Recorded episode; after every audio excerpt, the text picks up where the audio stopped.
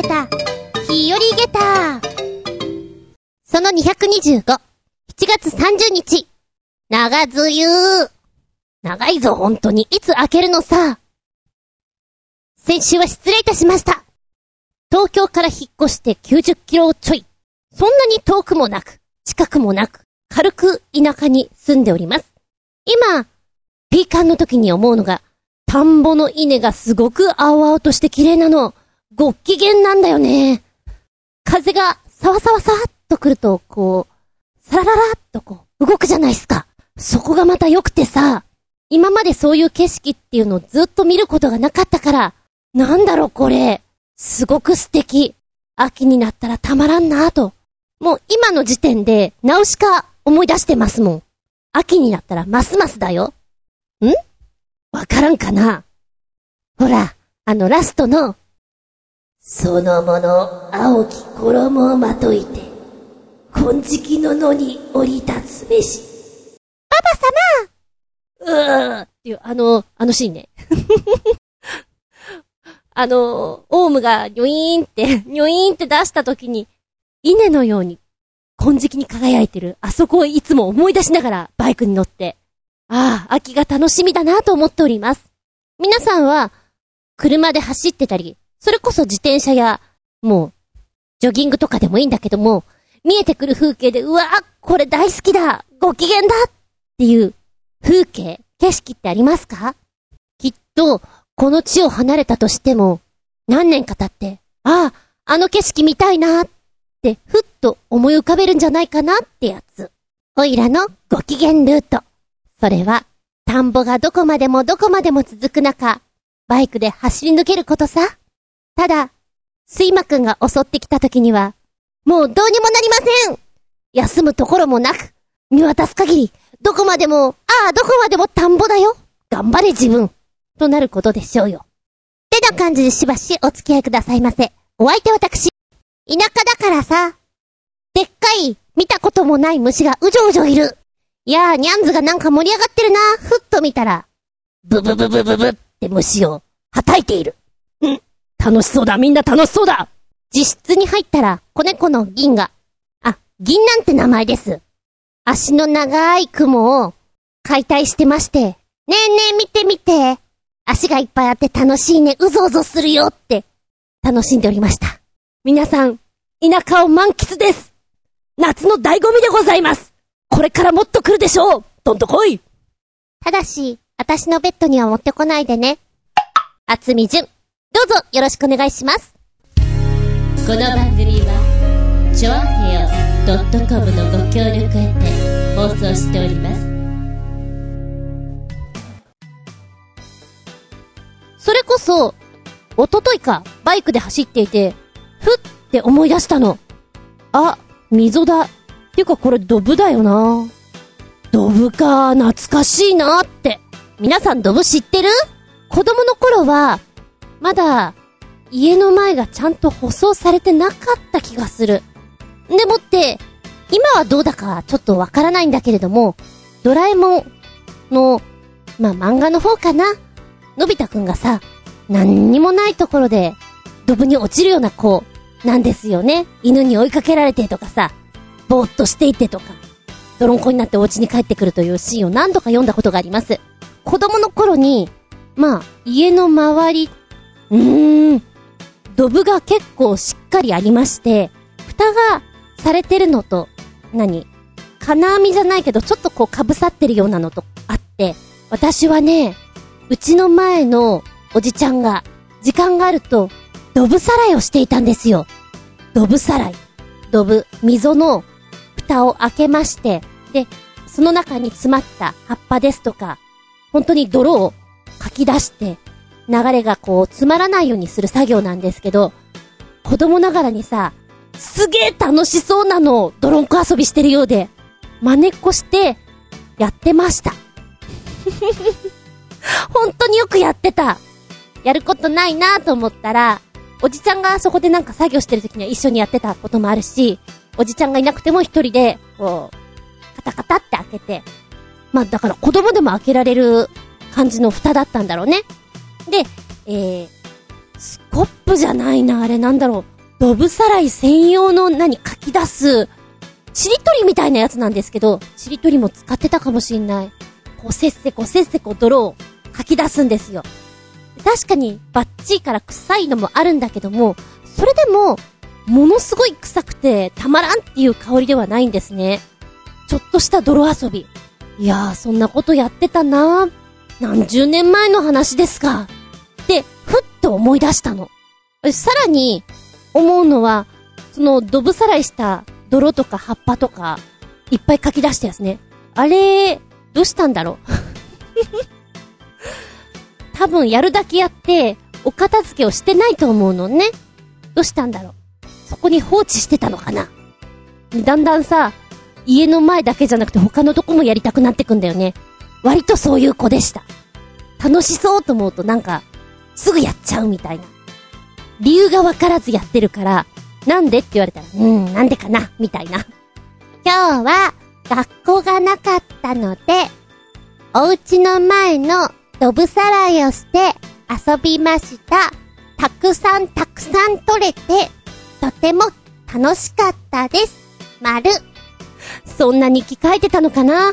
当たり前だけど、今みたいにこう、バイキンガーとかってさ、そんなに言ってる時代じゃなかったから、もう素手だよね。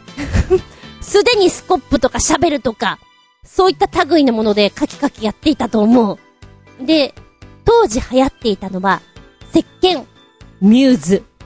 オレンジっぽい石鹸で、ちょっとお高いんですよね。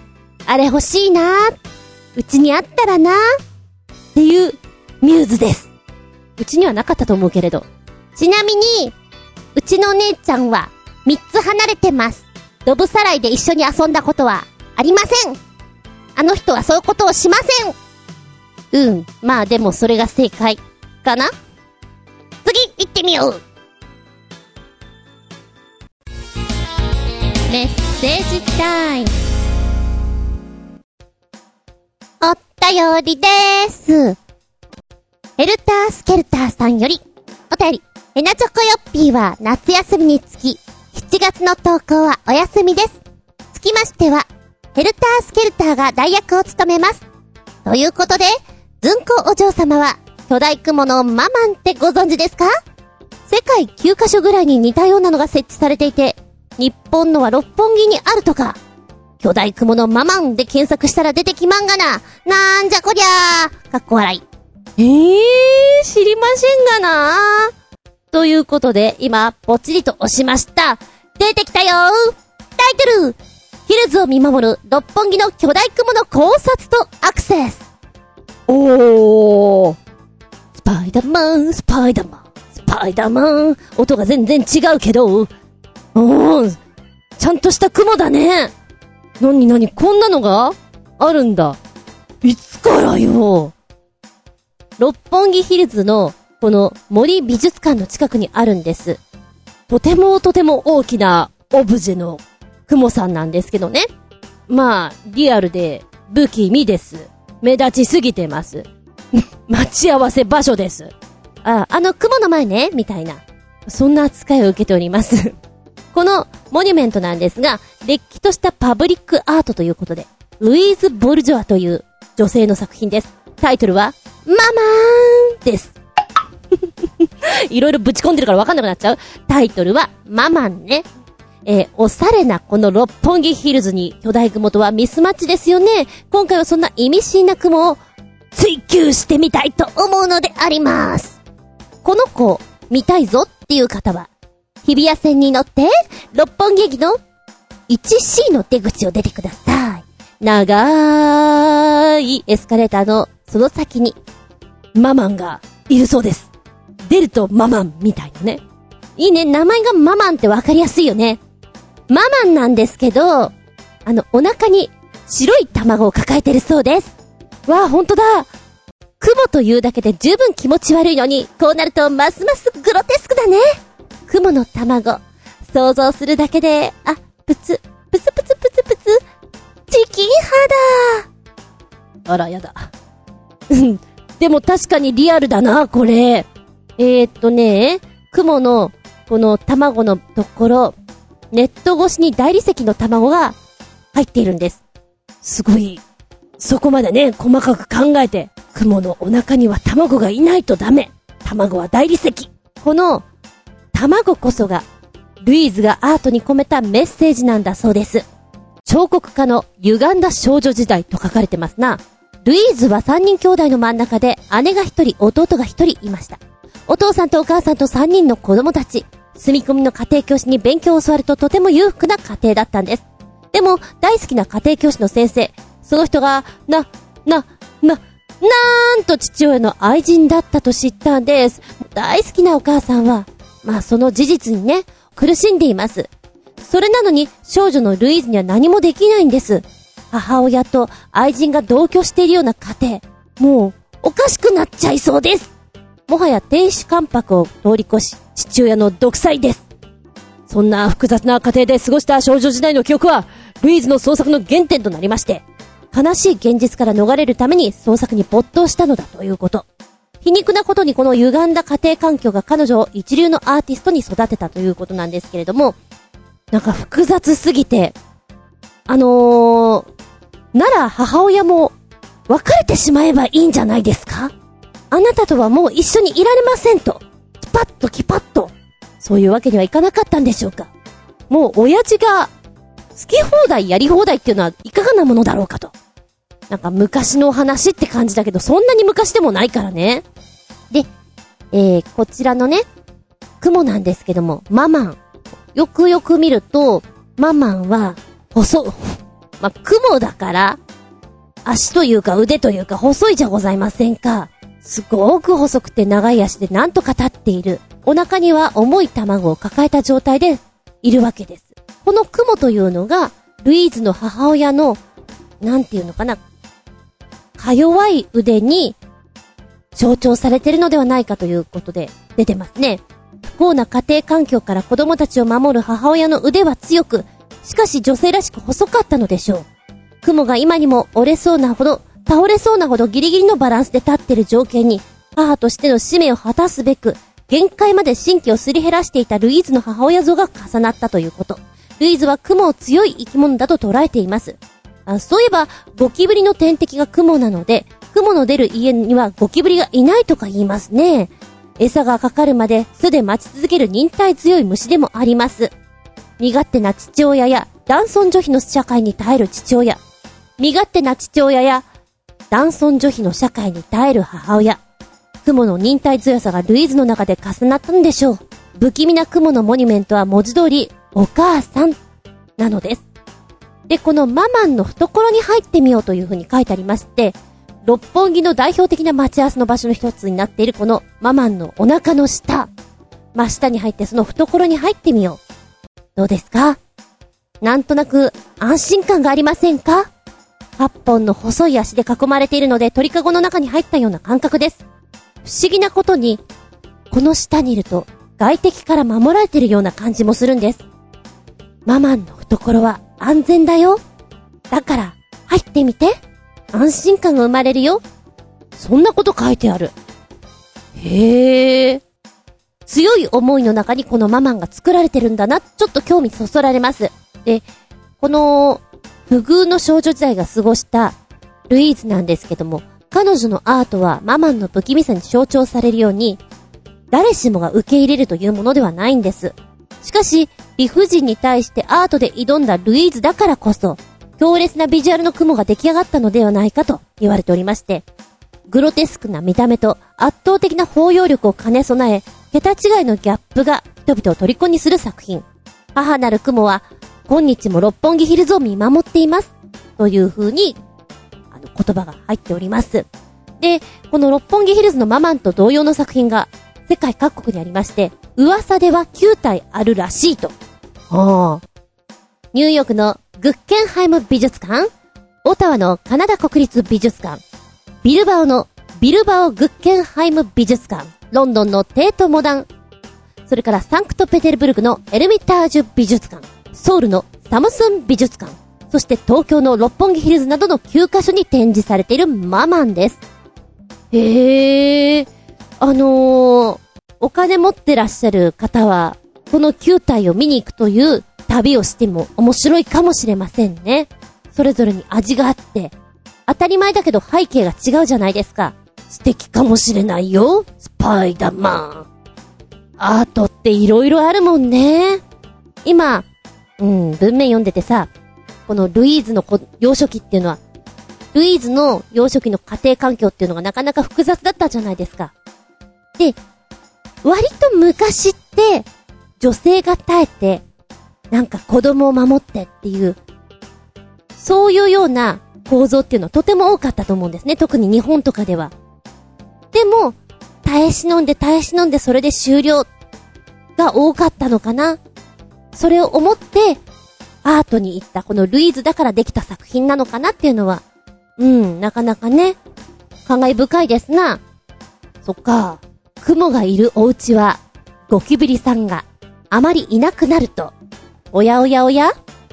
うちには、タタいるぞ。あの、ちょっと話がそれてあれなんですけども、この前も言ったけど、家をこう締め切ってるのに、虫さんたちが結構いるんです。で、おとといぐらいか。お、でっかい雲ですね。どうも、こんにちは。あ、今日はここにぶら下がってんですかどうも。私、その方を、ふも太郎先生と名付けましてね。お、今日は炊飯器の横ですか先生。先生、ちょっとご飯炊きますけど、あっちあっちですよ。気をつけてください。あの、くも太郎先生はね、あんまり動かないんですけれども、ちょっとした隙間にこう、糸をピンピンと張って、そこで、お休みになられてるわけですよ。糸が大変強くてね、なかなか切れないような強さがあります。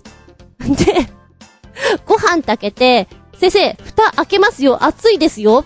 言ってこう、開けるじゃんあちあちあちあちって、くも太郎先生がね、まん丸くなるんですよ。いや、だから熱いって言いましたよね、みたいな 感じで。ちょっと面白くて、で、うちのニャンズは、くも太郎先生が、こう、下を張ってる時にはね、あ、くもーって言って走ってくんだけど、意外と捕まえない。ああ、なんか嫌なのかなと思いながら。で、次にくも太郎先生がね、多分炊飯器が熱かったからなのか、ドアの下のところにいまして、あ、先生そこにいらっしゃるんですか？おー、わかりました。で、朝、あ、違うな。え、くも太郎先生がそこにいて、寝るとき、3時だったかな ?4 時だったかな？まあ、そのぐらいに寝ようかなと思って、いたら、なんか、ブリブリブリっとおトイレをしてる子がいたので、ちょっとまずそれを片付けてからおトイレね、やってからこう寝ようかなと思って、もうコンタクトも取っています。寝る前だから。で、電気をつけて歩くのめんどくさいから、ね、もう暗闇の中歩いてゴミを捨てたりとかすることが多いんです。で、でっててーってこう歩いてたら、パサッとこう、何？ネットを感じたんです。はっと思った。ちょっと待った、ここ。さっき、雲太郎先生がいたな。なーって、結構な声で叫びましたね。な、なんかピーンと来たの。雲太郎先生がいた場所、ネットっていうことは、これは大変なことになったかなと。で、ブブブブブブブブって言って、こう、頭とか振って、絶対的に今、私に雲太郎先生くっついてるよね。そうだよねって思って。で、こう体を起こしたら、なんかものすごいいろんな意図を感じたんです。粘り気をね、私捕まったみたいな。で、まだ先生が落ちてきてないから、どっかにいるような気がして、もう一回ブブブブブブブブって振って、朝方大騒ぎです。パッいない。いない。鏡を見に行って、雲太郎先生は私についてるか？ついてないよし寝る 寝ると思ってね。あのー、タンクトップを着ていたんですが、パッと見たら、胸元のとこに糸がピーンとくっついてて、こんなとこまでついてるんだ。うーん。わかった。言って着替えてそのまま寝たんですけど、朝、雲太郎先生のいたところを見ましたらね、短時間ですよ。ものすごい、多分ね、1時間半ぐらいだと思うの。2時間なかったと思うのよ。私がそこうろうろしている間に作ってるから。こんな短時間に、雲太郎先生こんな傑作を作られていたかっていうぐらい、細かい網網を作っていらっしゃいまして、傑作を。申し訳ございません、雲太郎先生。私、傑作をぶち壊しました。ですが、ですが、よく通る道に傑作を作られますと、私また壊してしまう恐れがありますので、どうぞ。あ、どうぞどうぞ、外に。と言って、あのー、ちょちょいっとこうね、ちょちょいっとこう、落として、雲太郎先生を外に、あの、出したんですけど、今、雲太郎先生はですね、外に出る通路のドアの真上にぶら下がってます。また明日の朝には素敵な傑作ができているのではないかと思うのですが、なんか、ママンの写真を見たら、非常に雲太郎先生とリンクしまして、お話ししたくなりました。あなたは、雲の巣に突っ込んだことありますか？小さな虫が雲の巣にこう引っかかって、もうダメだって思う気持ちを味わったことありますか？ねえよ、そんなの。ママン、強いぞ。儚げだぞ。君はどう捉える？アートだね。メッセージありがとうございます。新潟県のヘナチョコヨッピーくんは夏休みを楽しんでるんだろうか？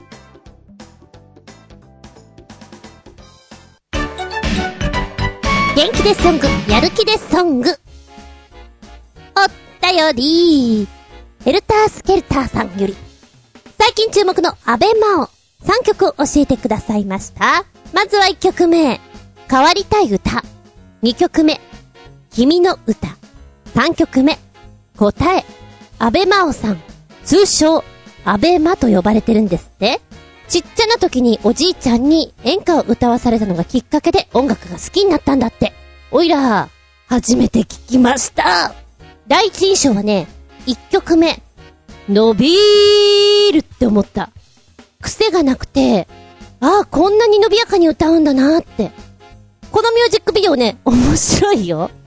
あのー、レンジャー系の人、大分が生んだスーパーヒーロー、パワーシティ大分っていうヒーローがですな、ちょいちょい出てくんですよ。んで、こう、爆破されてるところ、ダダダダダって走っていくようなところだとか、戦ったり、そういうシーンがあって、いや、安倍真央もそれに合わせて出てくるのが、なんだなんだ不思議なミュージックビデオだなと思いながら見ておりましたけど、これがなんかね、意外に合うなと思って。で、あれ、この間も言ったかな今、持っている高学年中学生クラスで、えー、ちょっと長物一本のお芝居やろうと思って、昔懐かしエースを狙え。ドラマにもなりまして、上戸彩ちゃんが主演してました。で、もともと、あの、アニメにもなっていたので、既存の曲っていうのがあるんですね。だけど、それを使ってもいいんだけど、あえて違う感じの曲もいいなと思ってたの。いや、このね、歌詞聞いていたらすごく合ってるなと思って、あ、挿入歌これ、これ？とか、ちょっと本当に思ってる。一体何になりたいの？負けたくないのはなぜなの？どうしてこんなに今が苦しいの？一体何に勝ちたいの？このまんまじゃダメなの？もうまさに、岡ひろみって感じしません？すっごいするんだけど、私の中では。これかな？曲の最後にヒーローが3ポーズぐらい取ってヒーローっぽいアクションするのよ。その時にキャッチコピーがテロップでダンと出てくる。続けて、安倍真央ちゃんもギターをこう抱えてね、ヒーローっぽいポーズをする。ストップモーション。テロップ。大分が生んだシンガーソングライター、安倍真央って出てきて、あはは、なるほど、大分つながりでこう来るのねっていうのが納得できる。2曲目、君の歌。これもいいなぁこれは本気で、元気でソング、やる気でソング。まさに応援ソングだなと思って聴けてしまう一曲です。こう、リズムがさ、奮い立たせるっていうのかな。歌詞もね、本当にいいのね。自分で選んだ道があるから、間違えてもいいんだよ。正しくなくても。今はそれが必要だっただけ。風変わりと笑われても、何か言われても、変わりたいと思えた僕を、僕は好きでいたい。こちらは映画、チア男子の、えー曲として使われたものなんですけれども、ああ、だからこんなに青春っぽい応援ソングになってるんだなって思ったの。えー、こちらのチア男子は、男子チアチーム、ショッカーズをモデルに、男子チアリーディングチームの発足から成長を描いたという、同名人気青春小説を映画化したもの。やっぱり男子がさ、チアやるのって恥ずかしいじゃんっていうところからまあいろんな葛藤があって、成長していくというものなんだけれども、君の歌、これを聞くことによって盛り上がりが出てくる。そんな曲になってますな。うーん。これはね、あの、今1曲目聞いて、ああ、次のお芝居に使いたいなと思う。のと同時に、2曲目もいいから、どうしてくれよ。と、悩んでしまうところです。今、ダブルキャストで行こうかなと思ってるから、A チームと B チーム、花組と月組に分かれて、曲を変えてみようかな。なんか、選曲これでいっちゃおうかなって本気で思ってます。いい曲教えてくれてありがとうそして3曲目、答え。これは、えー、っと、テレビアニメ、消滅都市の曲として使われておりまして、なんすか？この3曲目の、ハンサムな感じの曲。ぜ、全然違うじゃん !1 曲目の、あ、伸びがすごいな広々としてるな2曲目、なんでこんなに応援されてるんだろうやる気出ちゃうな3曲目、やっぱり、鼓舞する感じがあるんだけど、消滅都市という、このアニメーションがどんなのかなって想像するに、テンポのいい作品なんだなと思っている。1、2曲目は、日が出てるうちに聴いてください。3曲目は、日が暮れてから聴いてください。そう思いました。こう、出だしから、疑問形で尋ねてくる。まだ自分を責めるの？何もできなかったと。え、なんか重い言葉から始まったな。曲の最後も、え、ここでおしまいなの？っていう歌詞の切れ方がね、珍しいなと思った。あなたを守ると僕は決めているから。そう、あなたと見つけるその答えを。終わらない思いの先って。え？さ、先って？その後何か言うのかな？どうなのかな？って思ってると終わってしまうんですよ。なんでしょう、セリフにすると、思いの先って、点点点なのか、思いの先ってびっくりマークなのか、によってちょっと違うよね、みたいな。うーん。後引く感じです。糸引く感じです。ねばっとな。今、3曲とも聞いて思ったのは、安倍真央さんは歌詞をよく見るといいぞって思った。ちなみに、もしカラオケで1曲歌うとしたら、どれがいいかな ?1 曲目にしようかな？あ、どうでもいいか？安倍真央、安倍真。メッセージありがとうございます。本日は、安倍真央ちゃんの3曲です。えーと、今、私が教えてるクラスで、えーちょっとクールとクールの間があったので、まあ、テレビで言うところの特番期間ですよね。休み明けだし、ちょっと皆さんに宿題をと思いまして。2年生までは、幼稚部と1、2年生には、歌を歌ってね。何でもいいよ。っていうことで、課題を出しました。どんな歌を歌うのかな？アニメの曲が多いんじゃないかなと思ったの。そしたらね、まあ、お母さんの影響もあるんだろうな。その曲は。っていう選曲。で一番多かったのが、パプリカ。え？何パプリカ？そうね、このぐらいの子たちが歌うのって、当時流行ってるものが多いんですよね。ぽーにょぽーにょとかさ、なんだっけあの、丸物曲とか、本当に、あ、今はこれだっていうのが見えてくるんだけれど、妖怪ウォッチの曲とかもあったな。ポケモンとかも。え、ちょっと待って待って、パプリカって何？あの、ピーマンのほら、あれだよね。でもわかるんだけどわからないみたいな。曲聴いても何もピンとこないのよ。ごめん。私が勉強不足？で、今検索したら、去年の夏かリリースされたの。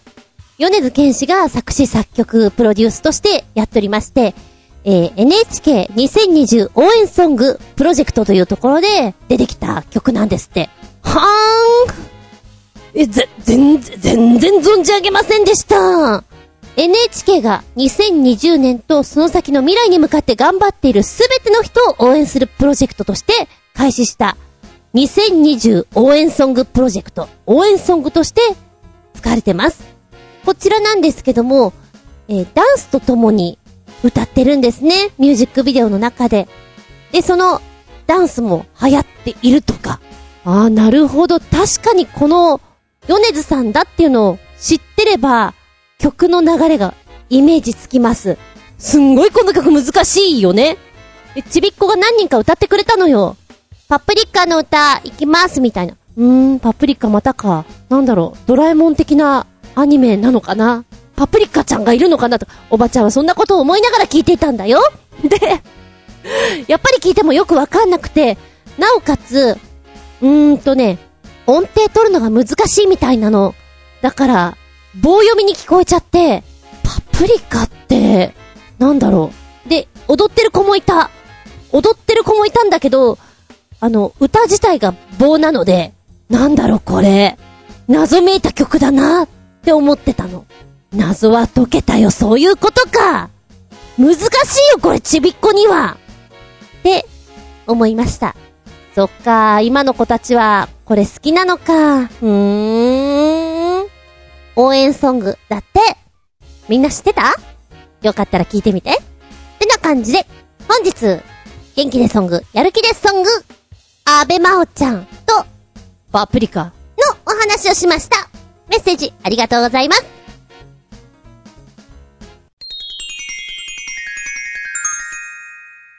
シシピアウトタイム今回のテーマは、油、油、油。おいら、油物大好きです。そうさな。昔からそうだけど、ご飯何食べようか。うーん、パスタとか？あ、ここかわいいね。で、大体女子言うのよ。油でしょみたいな。昔はもうちょっと抑えられていたんだけど、でもやっぱりトンカツとか好きだったし、そうめんとか、冷麦とか、そういうんじゃなくてほら、もっと、こってりカモーンってなるよね。なったよね。小学校の頃はね、家で、クーラーをかけるのを、おそらく節約していたと思うんだ。古いやつだったし。だから、暑いわけだ。そうすると食欲もなくなって夏バテっていうのが、まあまああったかな。せいぜいそのぐらいだよね。小中学校かな。でもそんなにそうめん冷麦、そうめん冷麦、冷ややっことはならなかったけどね。女子大の4年間なんかは、もう言ってたもんね。だー、こってり行きたいもう油とか飲み干して、やるじゃないテラテラテラって口元のこの油拭き取りたいって言ってた。今じゃ普通なんだけれども、背脂ちゃっちゃっちゃ系の、こってりしたラーメン。初めて食べたのは、まあそれこそ、女子大生の頃ですね。大学の近くにあったんだけれども、隣の駅にあって。で、お席なんかないんです。立ち食いなんです。そして油マシマシなんです。これを食べるともう、胃もたれして、ちょっと次の日のご飯とか、さっぱり行きたいねっていうぐらい、こってり系もうだから、私は夜間の大学に行っていたので、授業が6時からスタートなんです。で、夏休みとかそういう期間は、6時ぐらいから、まあ、部活、劇団をやっていたわけなので、そのぐらいにね、お稽古入るわけなんですけれども、やっぱ、つわものはあれだよね。このこってり食った後に腹筋とか背筋とかだよね、みたいな感じで、やってました。初めて食べた時はびっくりしたよね、あの油っていうのは。で、ラーメンつながりで言っちゃうと、ほんと好きなんで、熱く語ってしまうが、北海道のこの札幌、すみれラーメン。今はカップラーメンとかインスタントラーメンとかでも売っていて、手軽に食べることができるようになりましたけれども、当時はラーメン博物館とかちょっと、そういうとこに行かないと食べれなかった。で、すっごい並んで食べましたよ。衝撃だったね。この、油の層があるっていうのかな。いつまでもいつまでも、スープが熱々で絶対に、火傷する。こってりな、このスープ。たまらなかったね。発想が衝撃的だと思ったもん。まあ、今回のネタは油油油ということで、思いつく限りの油をあっちゃこっちゃに飛びながらお話をしていきたいと思うけど、熱くなってきましたね。そんな時におすすめなのが、発火油。発火油と書いて発火油です。お風呂に3滴ぐらいポチョンポチョンポチョンと入れて、混ぜ混ぜして入ると、風呂上がりにスーッとして、いや、下手すると寒いぐらいになります。香りもね、ミントのいい香りがいつまでも続くのでご機嫌ですよ。今年の夏も暑くなりそうじゃないですか。まあ、そんな時にこの発火油をね、100均とかで売ってるようなちっちゃいボトルに入れて、あっちいなーと思ったらシュシュシュッとするだけでも、ひんやりできます。だお店とかで、いいお値段で、まあ、こういった商品って売ってるんですけども、買わなくても、もうこれで全然いいじゃんっていう、お風呂にも使えて、シュッシュできて、で、あの、あー、ねあの、お風呂めんどくさいからさ、シャワーなんだよね。だから、その、ほら、数滴とか垂らせないじゃんっていう方もいると思うんだけれども、あの、そんな方は一回こう洗面器とかさ、そういったところに、ポチョンポチョンと落として、ダブッと頭から被ると、スッキリですよ。あの、風呂上がりが全く違います。で、汗っかきの人とか、頭皮がベタベタするなーなんていう人は、このスプレーを頭にシュシュシュッとやって、揉み込んであげるとまたそれも全然違うんだって。あとは眠気覚ましに、シュッあー、肩が凝ったな、腰が痛いな、首がちょっとな、っていう時に、これをシュシュッとやって、塗り込んであげるとまたそれも冷却効果があって、いいらしいよ。なんだか色々使えて万能だよね。こう、ちゃい場所とかにも、消臭効果が得られるとかさ。そうなんだ。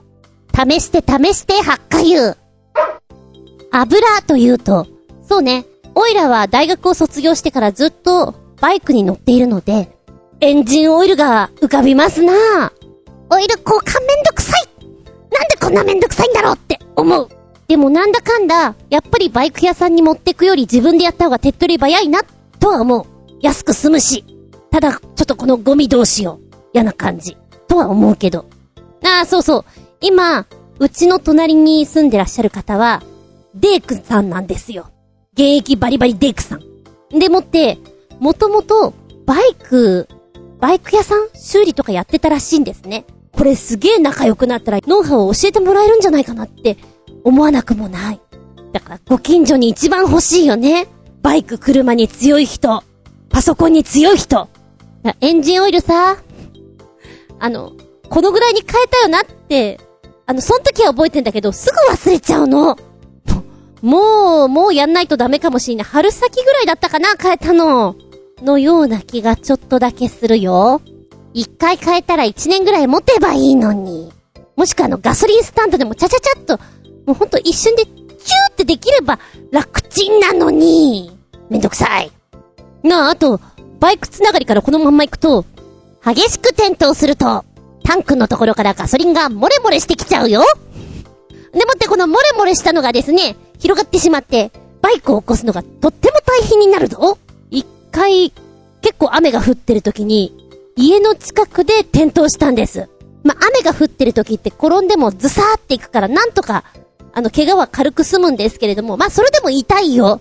痛いんだけど、まず最初に、バイクを邪魔にならないとこに、移動させなきゃっていう意識が働くんだけど、雨にこの、ガソリンが、ドワーっと出てきちゃって、こう、持ち上げられない。あの時ね、400のバイク乗ってたんです。だから、重かった。重いプラスやっぱちょっと手とか痛いし、一生持ち上がらないんじゃないかなと思った。そうそう、夜間だったから人も誰もいなくてね。あの、頑張って持ち上げたけど。一番切ないな。あれは、ちょっと記憶がもう定かじゃないんだけど、スリップしたのかな？危ない危ない。私は、化粧とか、スキンケアとか、まあ今もそんなに細かくやってる方ではないのだが、昔は本当に、ニベアを塗っておしまいぐらいな、そんな子でして、姉だったのかな？油取り紙というのを初めて見たとき衝撃だったね。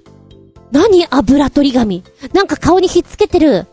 なんだそのテラテラした。おーいっぱい取れるいっぱい取れるもう楽しくてしょうがなくて、しょっちゅうやってたね。できるだけあの、テッカテカにしたいの。なかなか、こう、一回ペタってやった時に、ドワッと取りたいわけよ。気分がいいじゃん取れたーみたいな。ああいうのっていきなり出てきたような気がするな、油取り紙。誰がこれ流行らせようと思ったんだろうか。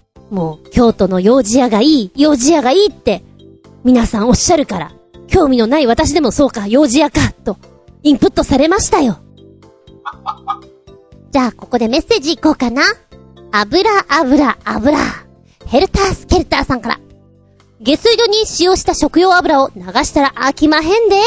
都会ではこんなことになりますさかいな。どんなことになっちゃうんだろう、ぽちりとな。バーンタイトル。ロンドン下水管に怪物級の油脂の塊、重さ130トン、長さ250メーター。嘘 ?250 メーター？これは、すごい、すごいですね。バイトコロさん似てもいないけど。マジか。ふわー、こんなになっちゃうんだ。これ処理するの大変ですね。今写真をちょいちょいっと見ていたんだけれども、こんなの見ることがないから、びっくり、たまげった。え、こちらは、イギリスはロンドンのビクトリア時代に作られた下水管でして、重さ130トン、長さ250メートルもの油脂の塊が見つかりました。まあ、時代がさ、古いじゃない？で、そういう時って、まだ、決まり事がないから、皆さんも料理とかしたらもうそれは流す流す流す流す。気にしない気にしない気にしない。そういうところからこうなっちゃったんだろうね。下水管を詰まらせるこの油脂の塊は、アイスバーグになぞらえて、ファットバーグと呼ばれております。今回の塊は特に大きく、モンスターファットバーグと呼ばれております。怪物級だよ、そりゃあね。嘘みたいな話だもんね。130トンの250メーターだよ。怪獣だよね。本当に。えー、この塊が見つかったのは、ロンドンの東部、ホワイトチャペルの幹線道路の下を走る下水管。腐敗した食用油脂と、ウェットティッシュが混ざり合った岩のように硬くなっておりまして、そんなになっちゃうんだ。除去作業、最長3週間かかるということです。あ、でも、逆に、3週間で取り除けたんだ。はー。すごいね。まあ、いっか。このぐらいなら、っていう気持ちがこうなっちゃったんだろうなって思うと怖いね。そうね。油っちゅうとあれですよね。あの、油固めるやつか、吸い取らせるやつか、どっちか使うよね。マナーは守らんとね。で、今この絵を見ながら、ふっと思い出したの。あのー、フィットネスジムとか、そういうところに行くと、太った人のこの脂肪、1キロってこのぐらいみたいなさ、置いてあったりするのよ。あれって結構衝撃よ。こんなかみたいな。で、私肉が好きだから余計にさ、そうか、ちょっと、うん、あの、鶏肉とかが食べようかなって気持ちに少しなります。で、もうなんかあの、こう、ダイエットっていうかさ、外科的な手術をし、この脂肪を取り去ろうという人たちいるじゃないですか。話聞くだけでもめっちゃ恐ろしいよね。なんかこう、かき混ぜて、かき混ぜて、かき集めてとか、そんなこと聞くと、でもってあの、掃除機みたいなバキュームで、ドゥーって吸うっていう話を聞くともう、痛々しいやらなんやらかんやら。ねえ。今のこの怪物級の塊を見て、そんなことを思ってしまいました。はーい。サラダ油。これ、飲んだらどうなるの？って疑問に思ってる人結構いるみたいですね。うん。いろんなことを疑問に思うっていうのは素晴らしいと私は思うんだけど、ちょっとでも飲みたいなって思ったのかな？サラダ油はね、下痢になるらしいよ。コップ一杯、100cc。あれでカロリーはなんと、900キロカロリー。あるねでも、これ飲もうと思ったら相当キモいよね。いや、冗談では、こってりしたの行きたいから飲んじゃおっか、みたいなこと言うけれど、それはあくまでジョークだからさ。ただ、上質な、うん、オリーブオイルとか、ごま油とかだったら、いいらしいね。体にも。あの、オイラはどちらかというと、改便に憧れる人です。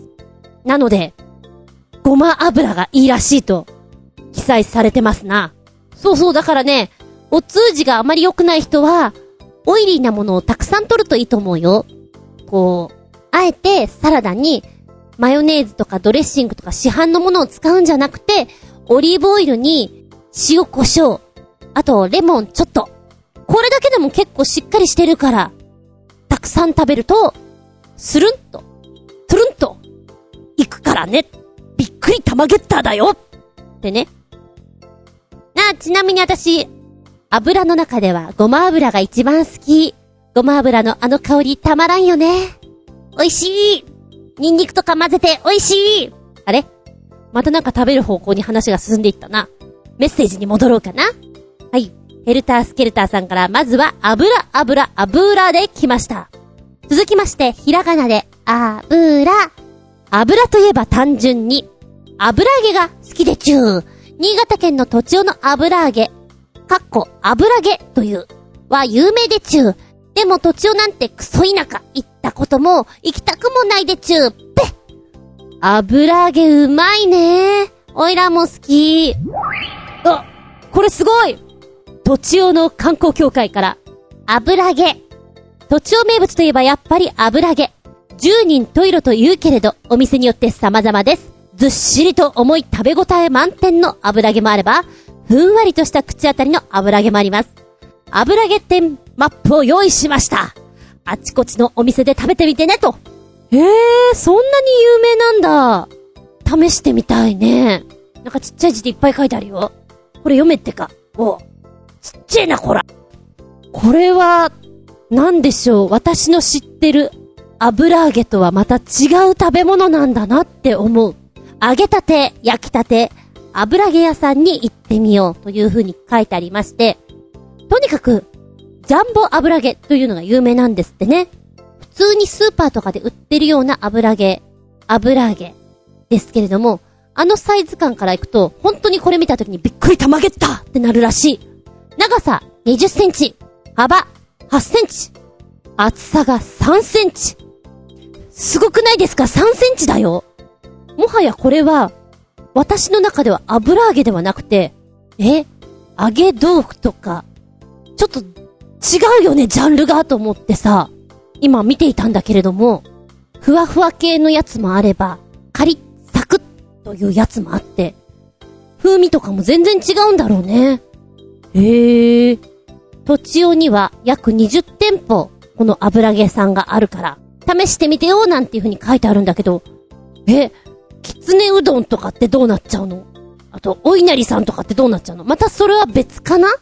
別物なんだろうな。これは1枚食べただけでも結構お腹いっぱいになるだろうね。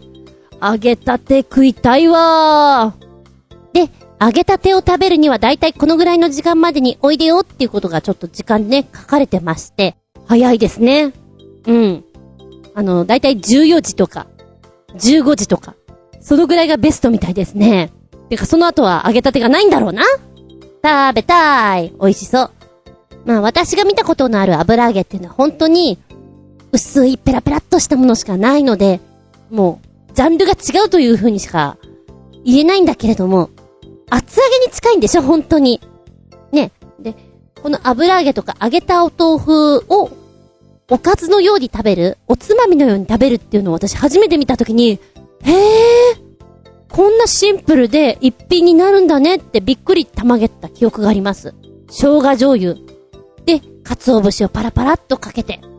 で、あの表面が、あのカリッとするぐらい焼きを入れて、熱々、ふわっとしたところで食べるっていうのがうまいよ。酒のつまみにはこれで十分だよねっていう話はよく聞いたかな。この油揚げは、しっかりしてるから、丼とかに使って熱いご飯と一緒にこう、ハフハフ言いながら食べてみたいな。うん。はい。三つ目に、カタカナの油と書きました。ヘルタースケルターさん。油節といえば、あのねのねの赤とんぼの歌の歌詞を思い出してしまうま。でも全く意味不明なんでゲスよ。あの、油虫の歌って言うと、なんか CM ソングでそんなのがあったような気がするなでもどんな歌だったかな今ピンとこないんだけどね。検索していたら、あのねのねの赤とんぼの歌ってのが結構ヒットしてきたんです。だってあのねのねって、あの、あの人たちでしょ？歌っちゃうんだ。まずそこでびっくりたまげった。ちょっと、今ウィキペディアで見たら、あのねのねって、フォークデュオなの？私、漫才とかやってた人なんだろうなって勝手に思ってた。フォークデュオかよそりゃ、だ、だったら歌ってよで、びっくり続きでいくと、あのねのねって言うと、清水国明と原田信郎、まあ、二人によるコンビっていう印象なんですけど、結成当初は4人から6人編成で、うち2人は、笑福亭鶴瓶と、その現在の奥様でいらっしゃる方と、清水と原田とのコンビだった、なんていう風に書いてあって、ええー、そうなの？今、この赤とんぼの歌を聞いたときに、芸人さんが今は歌を歌って、なんらおかしいことないですよね。ああ、まさにそんな感じなんだ。コミックバンドとか、そういう路線だったんだって今更ですけど。で、この歌はね、変な歌だね。ちょっと怖いっちゃ怖いよ。二人でアコースティックギター、奏でながら、ゆっくりしたテンポで歌ってるっていうのかな。まるで独り言のように、赤とんぼ、赤とんぼの羽を取ったら、アブラムシ、アブラムシ、アブラムシの足を取ったら、柿の種、柿の種、柿の種に足をつけたら、アブラムシ。なんかこんなのがずっと続いていくの。不思議。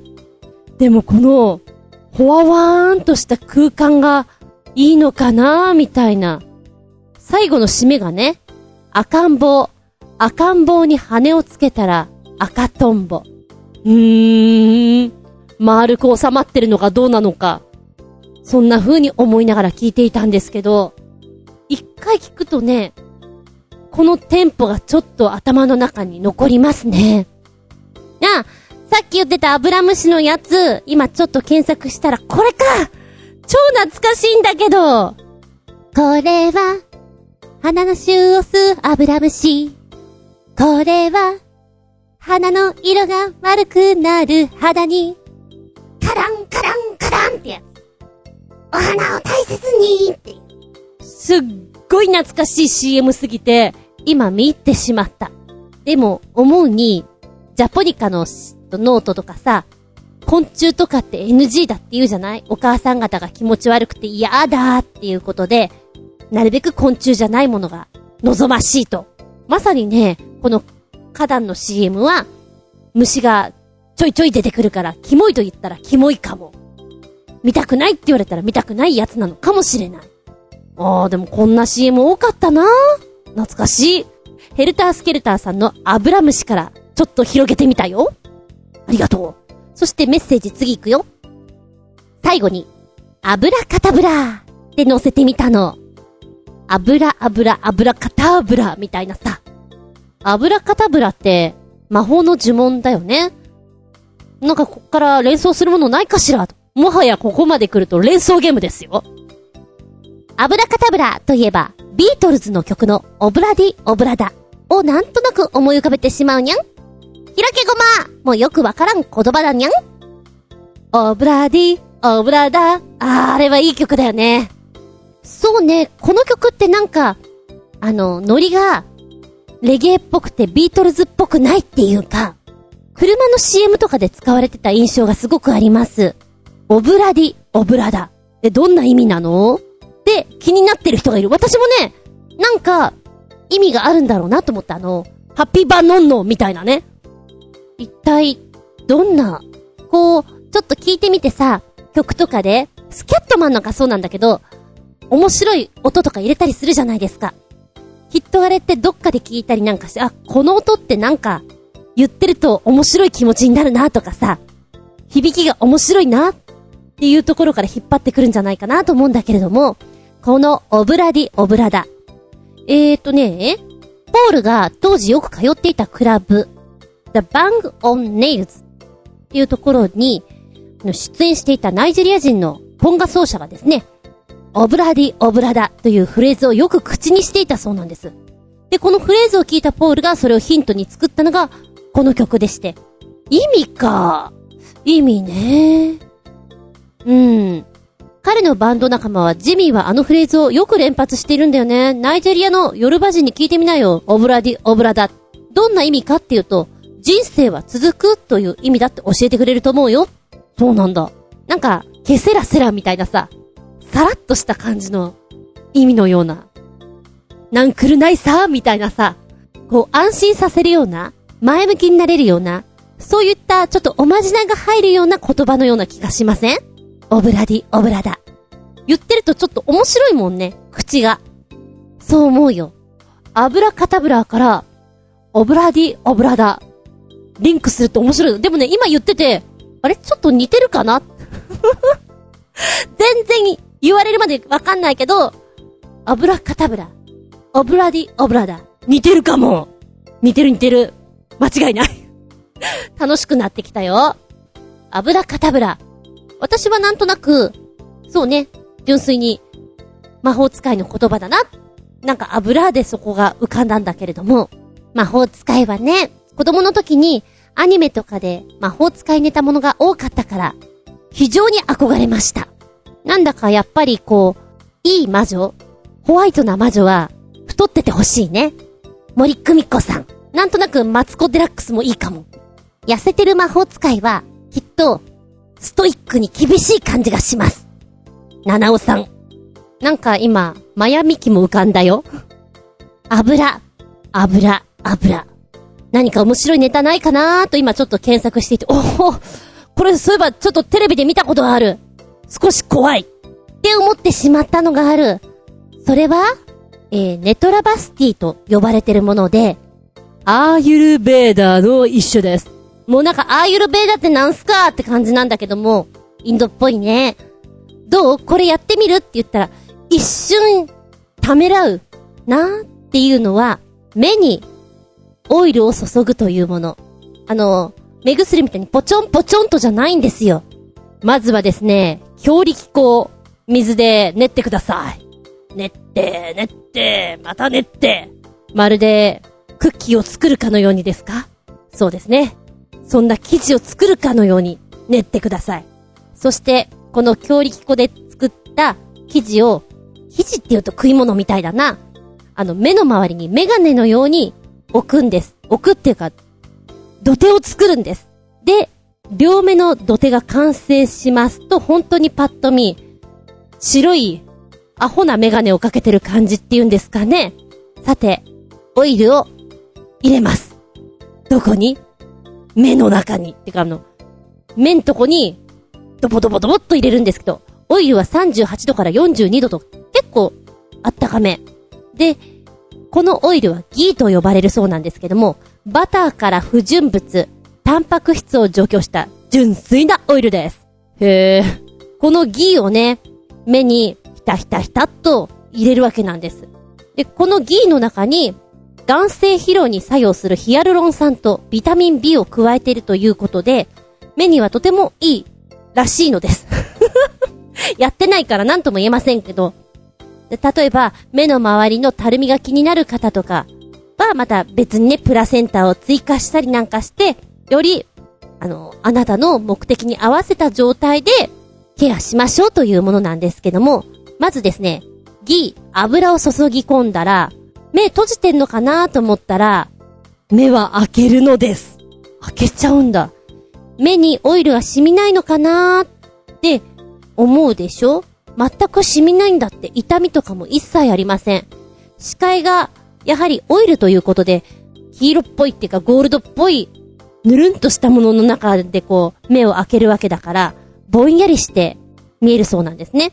で、ギーに目が慣れたら、瞬きをして、眼球を上下左右に動かすなどして、オイルを目の隅々までに行き渡らせる。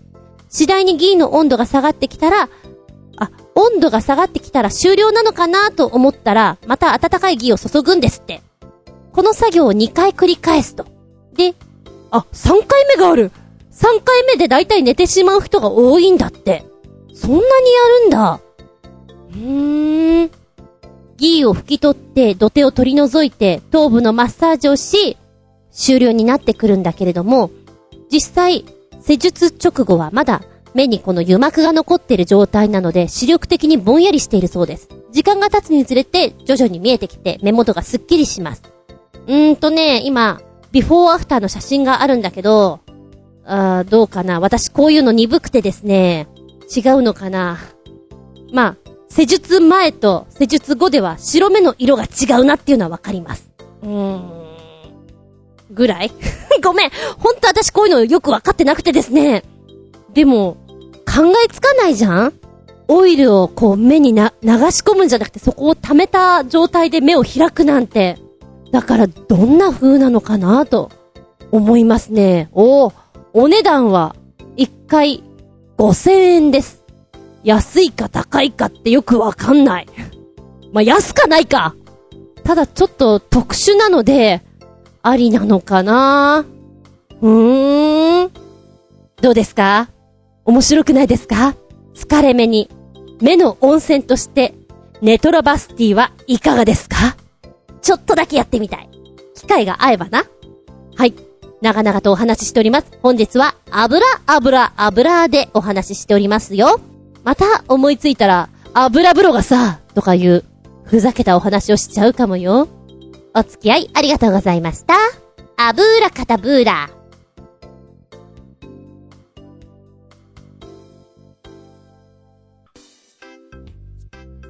びっくりたまげた、プチゲタ話。うん。切れてないない、ない。のマッキー。もうこの CM 知ってる人、少なくなってきたな。私は好きだったぞ。今日ね、今日ね、アジをもらいました。んで、あのー、今、日中働いてるところの方々が、なんか知んないけど今日お休みを取って、海釣りに行ってたらしいんですよ。詳細は知りません。で、3時ぐらいに来まして、アジいる人みたいな感じで、何って思ったんだけど、あの、アジとかがたくさん釣れたから、お裾分けにっていうことで、もらうことにしたんです。アジかアジって好きなんだ。あ、アジフライ食べたいな。なんて思いながら、アジ欲しい人、はーい、みたいな感じで言ったんです。で、そしたら、あの、アジな、あの、鱗とか取ってな、鱗？で、あのー、ね。内臓とか取んないとね。内臓。ん？は そっか。そうだよね。アジそのまんま来るよね。いや、当たり前なんだけど、本当に、あの、アジの開きが海で泳いでますって思ってないよ。思ってないけど、お魚買うことがほとんどなくてですね、もう、刺身の状態で買ってるのが普通なので、そうか。3枚におろすところからか。おいら、あー、調理実習でやったかな？どうだったかな？何十年前ですか？もう記憶がございませんけれど。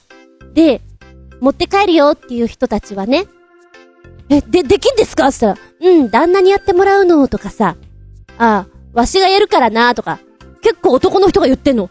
そうなんだ。ちょっと、ハードル高いかな？あのー、私自体でって言ったら、まあそう言わんと、ちょっと思ってき、みたいな感じで、あの、2、3匹くれんのかなと思って辞退したら、ママじゃあ1匹な、みたいな感じで1匹もらったんですよ。で、お話によるとですね、さっき釣れたばっかりだから、まだ身がカッチカチやでので、明日、調理して食べるのが一番旨味成分的にええで、みたいなこと言われたんです。でも明日なぁ、明日はずっと外に出てるから、この子を面倒見ることができませんから今日やると思ってね、帰ってきてからやることにしたんです。まずどうする？みたいな。今はネットがあって便利だね。お料理のクラシルとかを見てると、動画付きでやってるじゃないですか。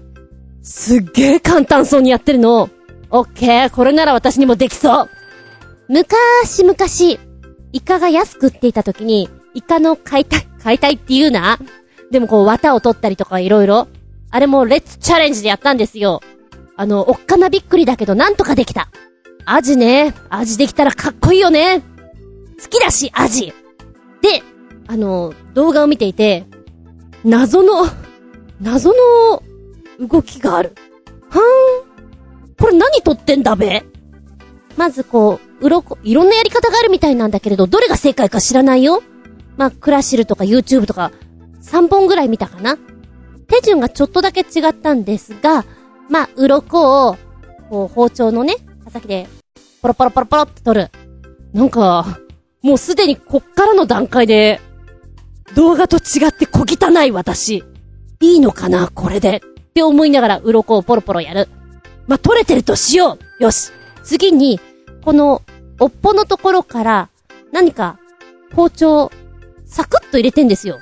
え、何この、飾りみたいなこの、おしゃれにスッと入れてるのは、な、なんすか？なんすか？と思って調べたら、税語を取る。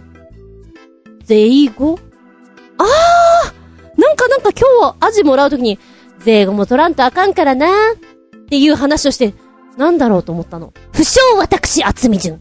税語とは、初めてお聞きするお名前でござんすな。あ、あれだ。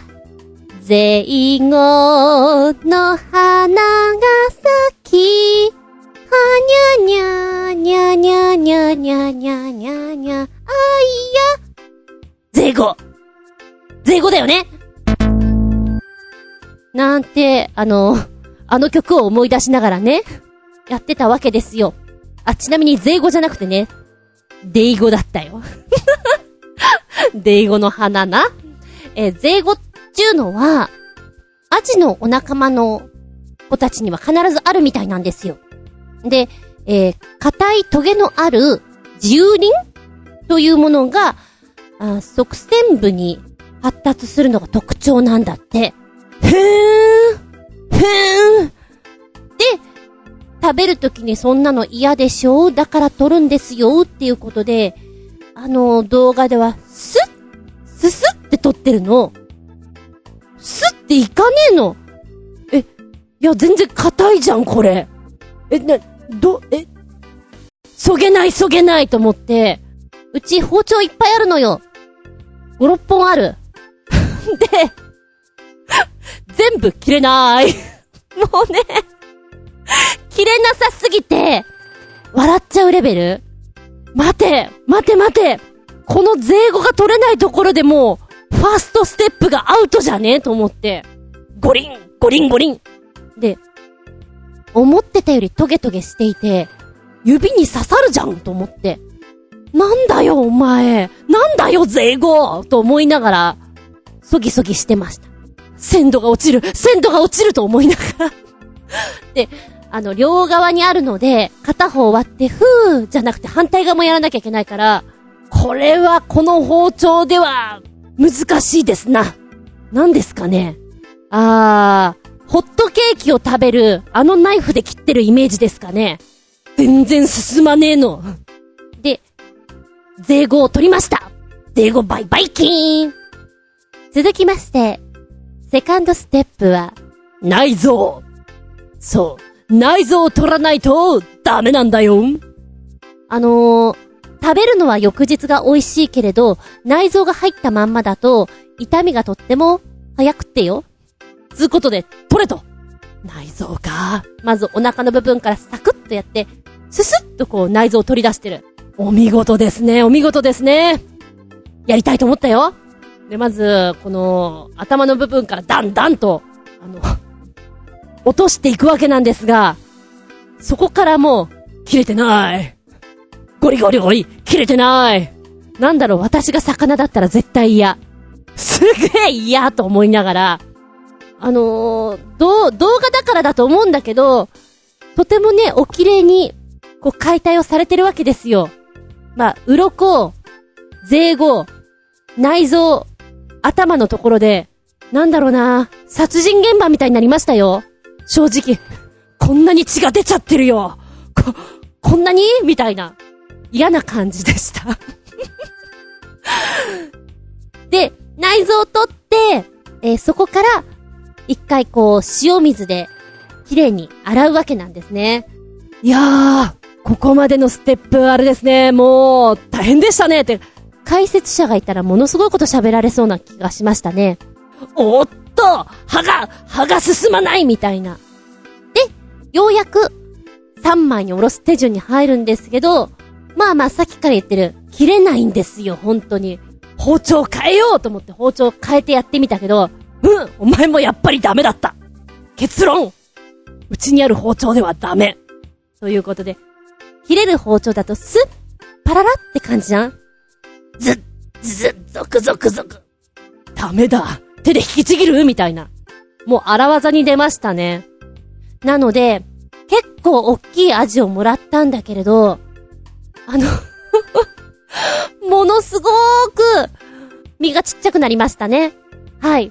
で、あの、初めてのことって面白いからさ、一部始終を写真とか動画にして、ブログにアップしようかななんて思ったんだけど、あまりにも血生臭い感じになったんで、うん、これはダメだ。閲覧注意になっちゃったなと思って、やめてみた。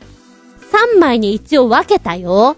分けたけど、骨の方にすげえいっぱい身が残っちゃって、多分、好きな人はこれ、スプーンとかで、ほじほじするんじゃないかなと思ったんだけど、うちにはニャンズたちがいるので、よし、お外のニャンズに、豪華な夕飯ださあ、合流してくれたまえということで差し上げましてね。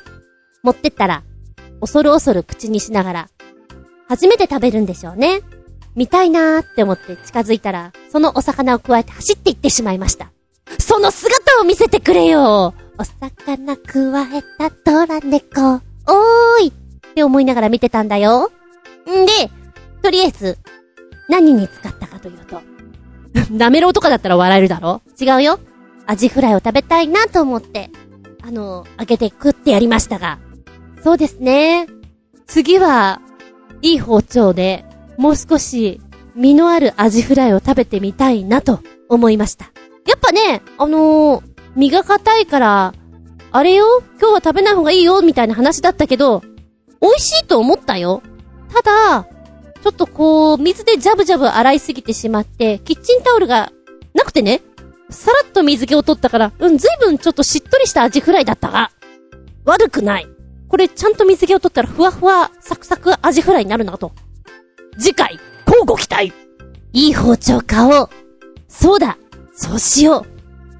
あ、ちなみに、怪獣先生って、魚屋の息子なんですってね。これ絶対怪獣先生だったらさささのさなんだろうなと思って。もうね、LINE してやろうかと思ったもんね。笑われておしまいだろうなって思った。いやいや、いい勉強になったよ。切れてなーい。メッセージタイムもう一丁、ヘルタースケルターさんから、お便り、人類が掘った深い穴のお話。この音は地獄から聞こえてくるうなり声ですか？かっこ、怖いよそして、えーリンクの後に、日本のお話、とあって、ずんこお嬢様も穴があったら入りたい方かいかっこ笑い。まずは、ポチッと押してみようかな。怖いのかな？深いのかな？どうなのかな？あ、くるくるしてる。来た来た来た来た。タイトル、地下 12km! 世界一深い穴。コラ半島、超深度掘削港の。すべて、と書いてありますな。写真がもうさ、吸い込まれるような穴ですな。で、当時です。1970年は、レーニン生誕100周年に当たる年でもあって、ちょうどこう、アメリカがやるなら俺たちもっとやろうぜ、みたいな。そういう意欲バチバチ感があった時なんですね。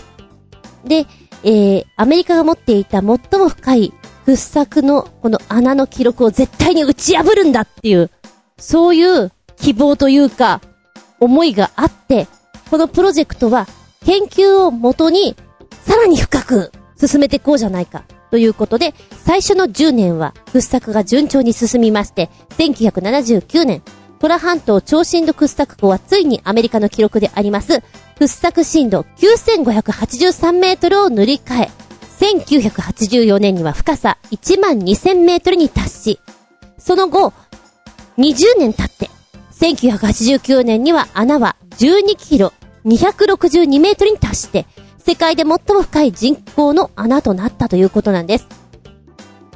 今現在この記録は破られておりません。で、こちらのプロジェクトなんですけども、ソ連の崩壊、度重なる計画の中断、そして超深部の採掘の困難さ、資金不足等によって1994年、プロジェクトは終焉を迎えました。で、なんでこの、プロジェクトが頓挫してしまったのかっていう原因なんですけども、いろいろ考えられてまして、もともとは12キロじゃなくて15キロを設定したものだったんです。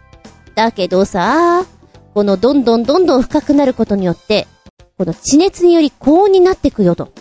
地質学者は 12km に至る深さで、摂氏100度程度になるだろうと予測してたんですが、実際には 12km 地点で摂氏180度上回っていたと。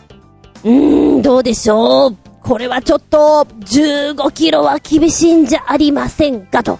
ちょっと、いや、だいぶ、いや、全然、ねえ、ねえ、みたいな感じで、お話し合いはしていたんですけれども、やはり、深さに問題あり、ということで、厳しいだろうという判断になったそうなんです。で、やっぱりさ、掘るって言ってもただじゃないから、そんな中掘っていくのには本当にお金がかかるから、資金不足が大きな原因でもあったよねっていうことだよね。さて、このメッセージの中に、地獄から聞こえてくるうなり声ですかとあって、何のことかなと思っていたら、ここにリンクか。続きまして、このコラ半島超深度掘削港から生まれた都市伝説というのがあります。え実際ね、うーんと、今動画がくっついているんですけども、音声を聞くことができます。動画が始まって30秒ぐらいしてから、あの、音が流れてくるんですけども、この音は何かっていうと、えー、コラ半島超深度掘削港へ高感度のマイクを投下して録音したもの。何が入ってるかなって言ったら、え、まさかこんな音が入ってるの？あの、動画見てるとさ、あの、苦しんでるようなあの、うわーっていうあの顔、あの顔が怖いわ。だからそういう風にしか聞こえなくなっちゃうかなって気がするんだけれども、うーん、なんかあの、雑踏の音というか、でも地下でこんな音がするのも不思議っちゃ不思議なのかなみたいな。まあ、ちょっと聞いてみてくださいよ。もうカルト集団なんかもう大騒ぎだよね。地獄が地獄があるんじゃ人々の叫び声のようなこの音が入っていたことによって、なんか、ねえ、地獄の扉開いちゃったんじゃないの？ねえ。どうよ？これ大丈夫？ま、調査をしていた段階でね、謎の爆発とかもあったりして、理由が分かっていない。そういうのが一番怖いよね？っていうことから、やっぱり、地獄がっていう風に言ってる人たちもいるんじゃないかと思うんですけれども、予想できない深さだからね。また温度も高いんでしょ？そういったことによってこう爆発とかも、なん、何かしらであるんだろうなとか、思っちゃうけど、どうなんでげしょうな。ただ、この声は、気持ちのいいもんではございませんな。で、実際、今はどうなってるかっていうと、もうプロジェクトも終わっていて、何、場所としては、あるっちゃあるけれど、もう閉鎖された状態だから、昔ここでこんなことをやっていましたとさ、っていう状態で残ってるぐらいな感じですね。瓦礫という。そう考えるとさ、一大プロジェクトで国が、やるぞってこう、多額のお金を投入しやっていたプロジェクトの最後がこういうのっていうのはなんか切ない感じもしますね。いろいろ分かったこともあるでしょうけれど、最後これかーみたいな。携わってた人は、やっぱりやるせなかった人も多いだろうしね。なんか、納得いかないなっていうので。さあ、メッセージの方にもう一つついているこちらの方ポチッと押してみようかな。よいしょ。はい、タイトル。世界の地下、一番深い場所は？日本一は新潟県へ。という風に出てきました。うわー、写真がすごく綺麗じゃない？さっき穴っぽくを見ていたから余計そう思うのかな？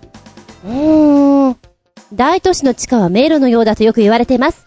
東京不思議探検隊では、これまで東京の地下空間をいろいろな角度から検証してきた。あ、そういうね、探検する人たちがいるんでしょうね。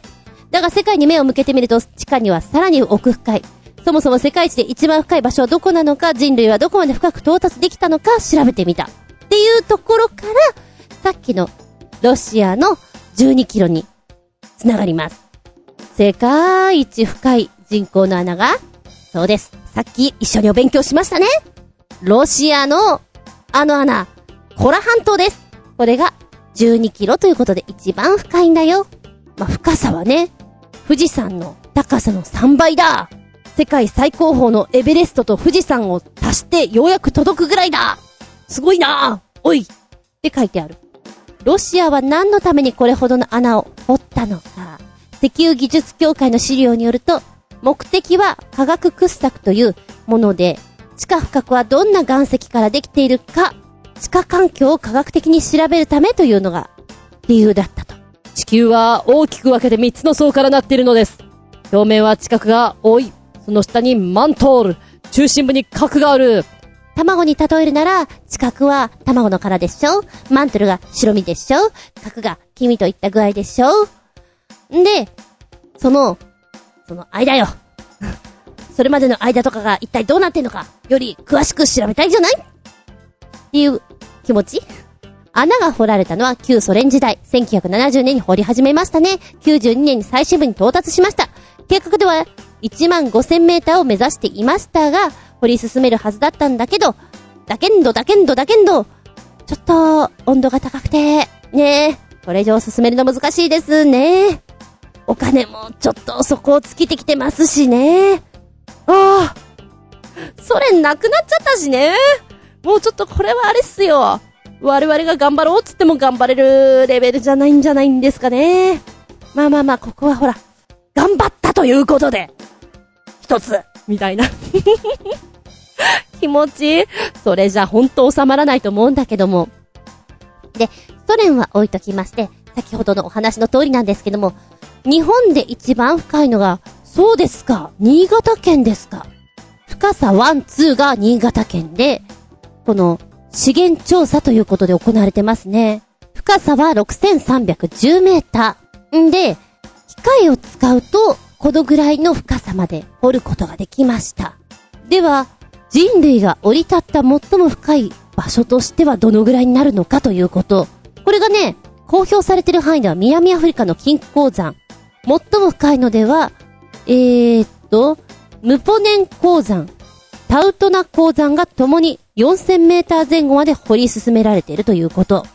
4000って結構すごいね。富士山超えてんだよ、だって。さっきの例えで言うと。やはり、深ければ深いほど、温度と酸素っていうのが、やっぱりポイントになってくるから。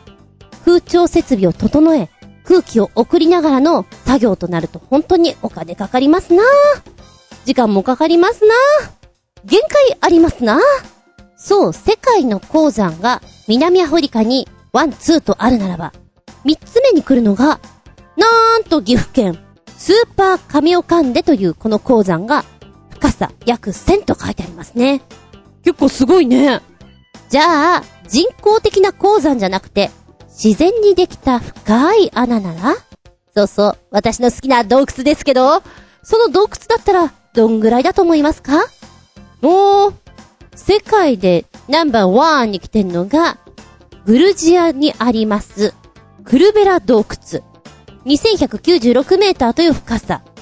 そして、ナンバー2、ナンバー3がまたもや新潟県。おっとっと。へえ、白蓮堂。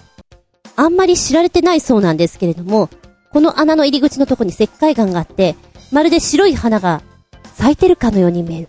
白蓮のようじゃないかということで、白蓮堂。入り口が大変狭くて、いきなりこう50メーター真下に降りるような形になった穴でして、そこで小ホールがあって、また40メーターほど垂直に行って、また急激な降り方をするっていう書いてあるな。うーん。なんか、ここは入ってはいけない気がする。で、もう一つの、ナンバー2、近江千里堂。写真見る限りはね、上からちょろっとしか映していないから、ほら、縦穴じゃん？全体像がわからない分、文章でイメージするしかないって感じなんだよね。でもこっちの方なんか詳細が入ってるなぁ。あ、そっかそっか。実際に、関西大学の探検部の方が記録で細かく残しているからわかるんだ。まずは垂直の縦穴が約65メーターあって、その下に小ホールがあると。斜めに幅25メーター、長さ100メーターって結構広いよ。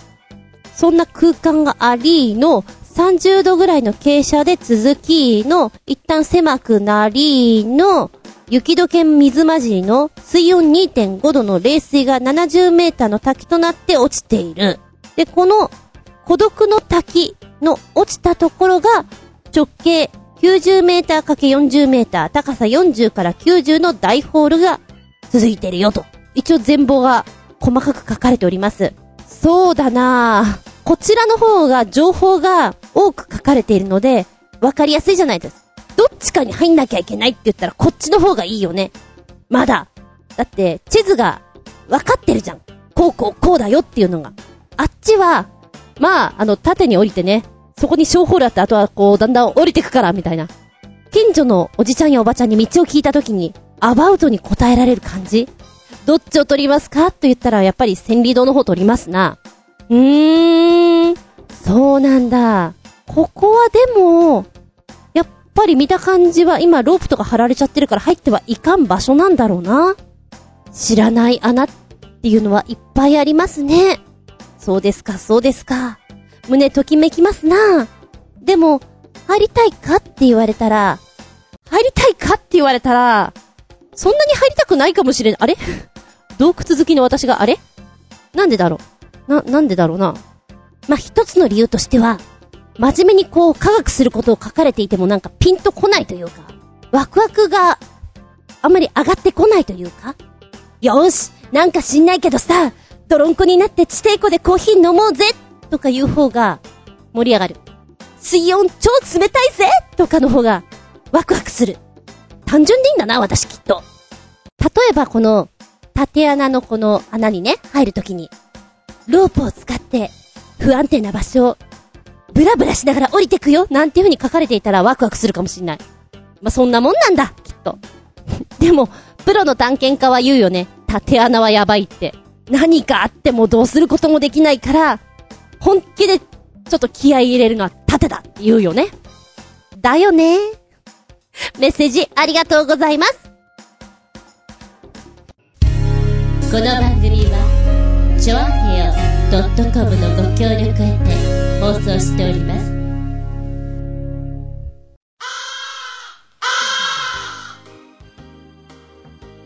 はい、終わりになってきました。本日も長々とありがとうございます。次回は、8月13日、おう、ボーン真っ最中でございますな。皆様は帰省されてるんでしょうか？おいらは、おう、ボーン関係なしに通常通り営業しております。まあまあ、日月とこう2連休ぐらいかなまあ、どこ行くにしても混んでるからね。まあ、結論としては、まあ、通常通り休まないで何かやってんのが一番いいかなと。おっといけねテーマの話をしてねえな。下駄226。テーマは、夜更かし、万歳でございます。お盆に限らず、お休みが続くと、あっという間に不規則な生活になったりしませんか？まあ、明日も休みだしね。ふふん、今日はこのぐらいに寝ちゃおう。みたいな、夜更かし生活？楽しいよな、夜起きてるの。あなたは夜更かし生活、どんなことして過ごすのが好きですか？連休にしかできない夜更かし。まあ、いろいろあらあな。夜更かし万歳万々歳ってなお話をしていくぞ。おう、お便りは超平ホームページ、お便りホームから入っていただきますか私のブログ、ずんこの独り言の方にメールフォーム用意してございます。こちらご利用くださいませ。じゃなければ、直接のメールアドレスもございますよ。全部小文字で、geta アンダーバー zun アットマーク yahoo.co.jp geta アンダーバー zun アットマーク yahoo.co.jp こちらまでお願いしますね。次回は8月13日。日付が変わるその頃に、下駄226でお聞きいただけたらと思います。テーマは、夜更かし、万歳ですよ。ここまでのお相手は私。最近、疲れた時には、カルピスだなと思って、小さなタッパに、このカルピスの原液をトクトクトクっと入れて、ちょいと疲れた時には濃いめのカルピス。ヨーグルトにかけても美味しいしね。牛乳に混ぜてもとっても美味しい。だけど、ちょっと蓋が開いていたのか漏れてしまってべったべたよ。カバンの中がべったべたの、べったべた。嫌な感じ。厚み順でした。見舞い、聞く舞い、話す舞い。ずんこの話も、もう、おしまい。ごきげんよー。たん。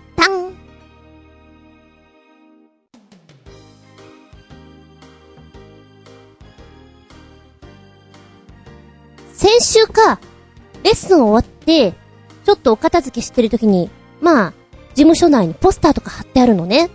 仕事からこういうの見るのが結構好きで、ああ、次にあそこで舞台やるんだなとか、へえ、あの子こんなの出るんだ。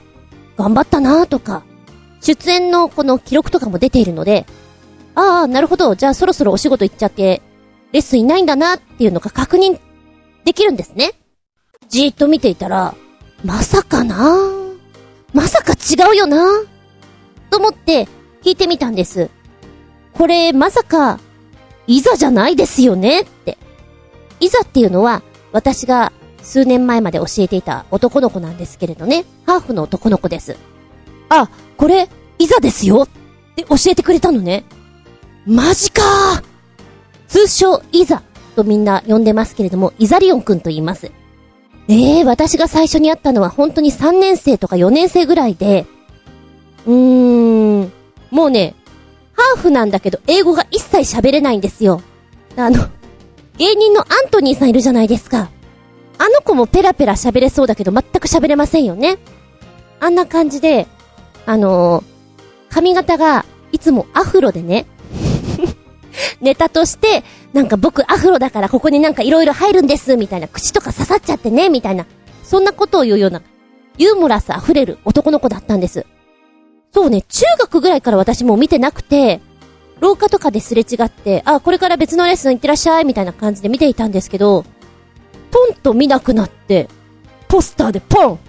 おおすっごいイケメンになってまして、聞いたら、いや、当たり前だけども声変わりもしてますし、身長180センチ超えの、靴のサイズが31センチ、31きた置物だ、それ。オブジェだ、それ。えー、ダンスをすごいやってる子だったんですね。だから、こう、レッスンしに行くとね、いつもいるの。お前いつもいるなっていうぐらい。月曜日は、バレエとアクロバット水曜日は、体操？タップ木曜日は、こう、毎日毎日何かやっていて、君と会うからいつも何曜日かわからなくなるなっていうようなお話をするぐらいの子だったんです。本当にタップとかダンスが好きな子だから、私は舞台に行くのかなと思っていたんですね。したらば、デビューしました。歌で、えー、歌、歌行っちゃったか。パパがね、外国人で、えー、アフリカだったかな？んで、いや、アメリカだったかもしんない。ミュージシャンなんです。で、世界を回っていて、あんまり日本に帰ってこないんだ。でね、あの、僕は英語全然喋れないからパパとお話できないんだ、みたいなこと、ケラケラ喋ってましたね。あれ、それでいいのかな？みたいな。そうなんだ。音楽の道行ったか、と思って。で、デビュー。ポスターの下の方を見ると、純散歩のエンディングテーマって書いてあって、ちょうど今、流れてるみたいなんですね。うーん。イザを含めて、あと3人メンバーがいて、BMF という名前で活動してるみたいです。サークル・オブ・ラブというね、曲で。まあ今、さっきちょっと聞いてきたんですけど、うーん、まあまあ、コーラスとダンス頑張ってました。確かに声変わりをし、そうか、そうか。成長してるな。子供の成長は早いな。大きくなれよ。ほうほうほうと思いながら見ておりましたとさ。ねでも31センチの靴のサイズってすごくないですか？私の周りでそのサイズは見たことないかも。えあの、旅館とかのさ、何？スリッパとか下駄とか、そこまで大きいサイズ対応してないよね。どうすんだろうとか、素朴な疑問が、ポワワンと浮かんじゃったりします。結局ね、あの、仕事、レッスンが終わってから、1時間ぐらい、いざの履歴というか、この、写真とかの経歴をいろいろ見て、うわ、この頃懐かしいっすね。おお、これ誰？みたいな。そんな話で盛り上がっちゃって、10時ぐらいまでレッスン場にいたというね。もう帰れ自分みたいなね。そんなことをやってました。でも、マジ。びっくりたまげったゲタ、5つリンゴンゴンゴンゴン。